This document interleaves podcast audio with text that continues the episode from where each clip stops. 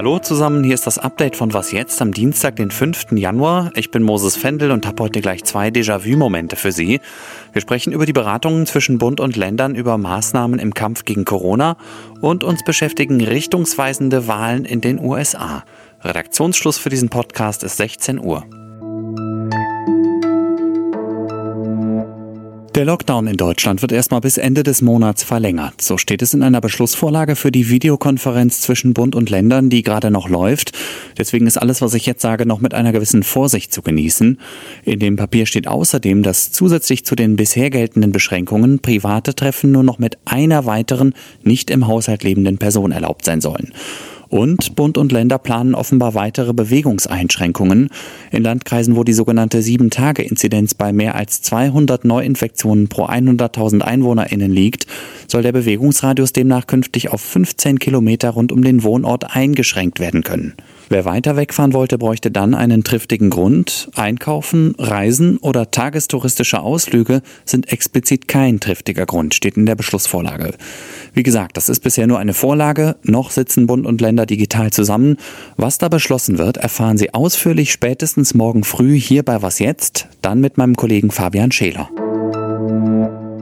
Stell dir vor, es ist seit zehn Monaten Pandemie und dann gibt's endlich einen Impfstoff, aber die Impfungen starten in deinem Land eher schleppend.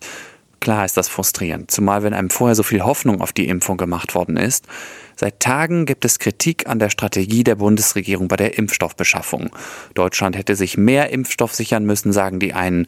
Die Gegenseite meint nein, die Regierung hat es richtig gemacht, indem sie von Anfang an auf europäische Solidarität und gemeinsame Impfstoffbestellung gesetzt hat.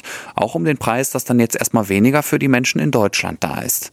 Die Kritik richtet sich vor allem an Gesundheitsminister Jens Spahn und sie kommt inzwischen auch vom Koalitionspartner SPD. Die SPD-geführten Bundesländer kritisieren in einem vierseitigen Fragenkatalog das bisherige europäisch abgestimmte Vorgehen und sie bemängeln fehlende Planungssicherheit für die Bundesländer. Unter anderem will die SPD wissen, warum die EU so wenig Impfdosen bestellt hat. Ich finde diese Fragen berechtigt und hätte auch gerne Antworten darauf. Gleichzeitig sollte man einige Genossen vielleicht daran erinnern, dass ihre Partei mit in der Bundesregierung sitzt, auch wenn sie nicht den Gesundheitsminister stellt.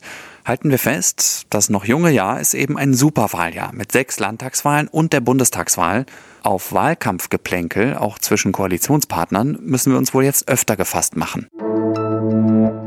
Stichwort Impfstoff. Da gibt's noch eine kurze Meldung, die mich hat aufhorchen lassen. Russland und Deutschland überlegen gemeinsam Impfstoff herzustellen. Präsident Wladimir Putin und Kanzlerin Angela Merkel hätten darüber am Telefon gesprochen, sagt der Kreml. Jetzt sollen die Gesundheitsministerien beider Länder die Gespräche fortsetzen. Eigentlich ist das US-Wahljahr ja vorbei. Joe Biden hat die Wahl gewonnen und soll morgen in zwei Wochen als 46. Präsident der USA vereidigt werden. Auch wenn sein Vorgänger sich immer noch weigert, diese Realität anzuerkennen. Und trotzdem müssen wir heute nochmal in die USA schauen, weil im Bundesstaat Georgia noch einmal eine wichtige, ja entscheidende Wahl stattfindet. Johanna Roth aus unserem Ressort Politik, Wirtschaft, Gesellschaft. Hallo erstmal. Hallo. Was ist das für eine Wahl?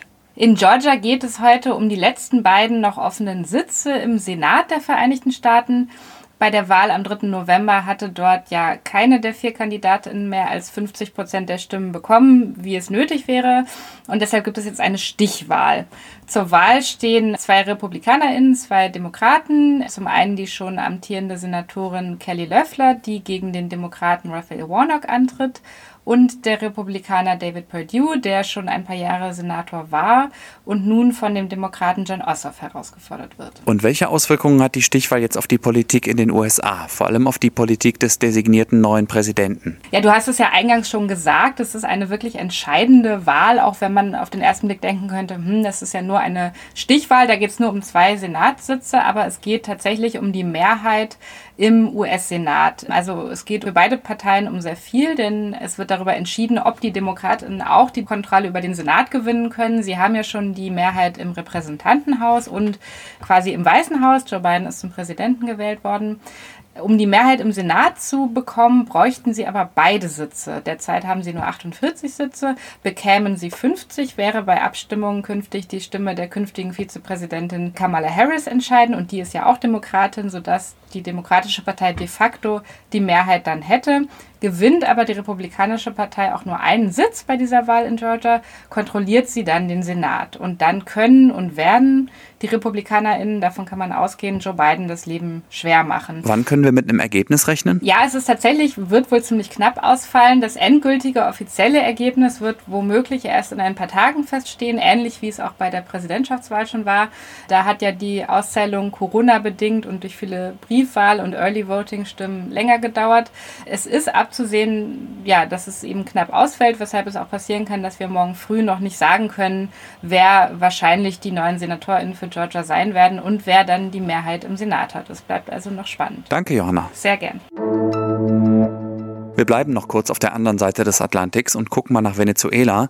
Da ist nämlich heute zum ersten Mal das neu gewählte Parlament zusammengekommen. Warum ist das in der Nachricht? Bis zur Wahl vor einem Monat war die Nationalversammlung, also das Parlament, die letzte Institution in dem südamerikanischen Land, die nicht von den regierenden Sozialisten um Staatschef Nicolás Maduro dominiert wurde. Der kann seit heute ohne jegliche Kontrolle durchregieren. In der Krise ist Venezuela ja schon länger, politisch, wirtschaftlich und sozial. Bei der Wahl vor einem Monat haben die Sozialisten eine Zweidrittelmehrheit im Parlament gewonnen. Okay, man muss dazu sagen, dass die Opposition zum Boykott der Wahl aufgerufen hatte und teilweise gar nicht mehr angetreten ist. Maduros Gegenspieler Juan Guaido, der bisher Präsident der Nationalversammlung war und sich vor knapp zwei Jahren zum Übergangspräsidenten erklärt hat, verliert übrigens mit dem heutigen Tag seine Immunität. Es kann sein, dass er jetzt von Maduros Regierung verfolgt wird oder ins Exil muss. Was noch? Ich heiße Murat Özgül. Ich bin zwar in Deutschland geboren, aber dadurch, dass meine Eltern zu Hause nur Türkisch sprechen, kann ich leider sehr wenig Deutsch. Besonders, besonders schwierig sind für mich die Grammatik und die Aussprache. Ja, das hört man schon sehr, Murat, dass du noch Probleme hast. Ich muss auch ganz ehrlich sagen, ich habe jetzt gar nicht alles verstanden, was du gesagt hast. Das sind Charlie Hübner und Anke Engelke in einer Folge der Comedy-Serie Ladykracher auf Sat 1 von 2008. Verantwortlich für das Winterwetter in diesen Tagen ist ein Tiefdruckgebiet mit dem Namen Ahmed. Finden Sie ungewöhnlich? Ist es auch. Denn üblicherweise heißen die Hoch- und Tiefdruckgebiete Gabi oder Holger oder Xaver. In unserer Gesellschaft leben aber viele Menschen, die zum Beispiel Ahmed oder Murat heißen. Oder Bartosch oder Dragica. Und dass diese Menschen selbstverständlich dazugehören und nicht als Fremde oder Ausländer gelabelt werden, das will die Initiative Neue Deutsche Medienmacherinnen erreichen. Sie hat die Patenschaft für die ersten 14 Hochs und Tiefs des neuen Jahres gekauft, um neue Namen von Deutschen in den Wetterbericht einzuschleusen. Wetterberichtigung nennt die Initiative ihre Aktion, die natürlich nur symbolisch ist. Sie verbindet damit aber auch ganz konkrete Forderungen. Unter anderem fordert die Initiative, dass die Medien in Deutschland mehr Menschen sichtbar machen, die nicht typisch deutsch aussehen oder heißen. Das war was jetzt am Dienstagnachmittag. Ich heiße Moses Fendel und sage danke fürs Zuhören und bis bald.